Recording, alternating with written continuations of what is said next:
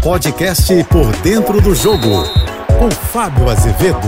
Olá, amigos da JBFM. Há uma grande expectativa sobre o novo técnico da seleção brasileira. Quando acabou a Copa do Mundo, ou pelo menos a participação do Brasil com a eliminação na fase quarta de final para a Croácia, o presidente da CBF, Edinaldo Rodrigues, teria dito a interlocutores, aquelas pessoas mais próximas, que até o fim de janeiro daria uma resposta e traria um substituto. Bom, nós já estamos no fim de março e até agora o que se tem é um técnico interino, promissor, vitorioso mas na categoria de base, Ramon Menezes, ex-jogador do Vasco, Bayer Leverkusen, Cruzeiro, Atlético Mineiro, dentre tantos clubes, mas Ramon não deve ser o técnico efetivo. Pelo menos a CBF não dá indícios de que. Até porque o presidente que está com a delegação lá no Marrocos para o amistoso sábado vai seguir para a Europa em busca de contatos. E Carlo Ancelotti do Real Madrid é o primeiro alvo da seleção brasileira. Outros nomes não estão descartados, como Jorge Jesus, que está deixando a Turquia, e até mesmo o multivitorioso Abel Ferreira,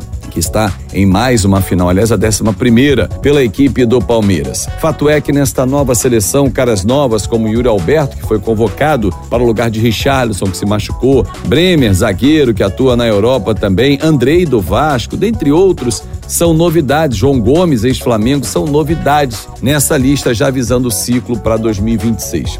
A Copa do Mundo está longe, mas já tem Copa América no ano que vem e as eliminatórias que começam no meio do ano. E até lá, a CBF espera ter o um novo treinador para que ele possa se ambientar. Agora, algumas perguntas ainda estão sem respostas. Por exemplo, o novo treinador, se não for do Brasil ou não morar aqui, ele vai morar aqui? Porque normalmente o treinador da seleção brasileira bate ponto, dá expediente na CBF. Será que Ancelotti, Jorge Jesus ou outro vai fazer esse mesmo ritual? Enfim, é, e aí ele vai acompanhar como os campeonatos daqui? Porque tem jogadores talentosos, Rafael Veiga, por exemplo, que acaba de ser convocado e é uma novidade na lista do Ramon. É um cara que há algum tempo já vem sendo pedido pela crônica e torcedores também. Vamos esperar.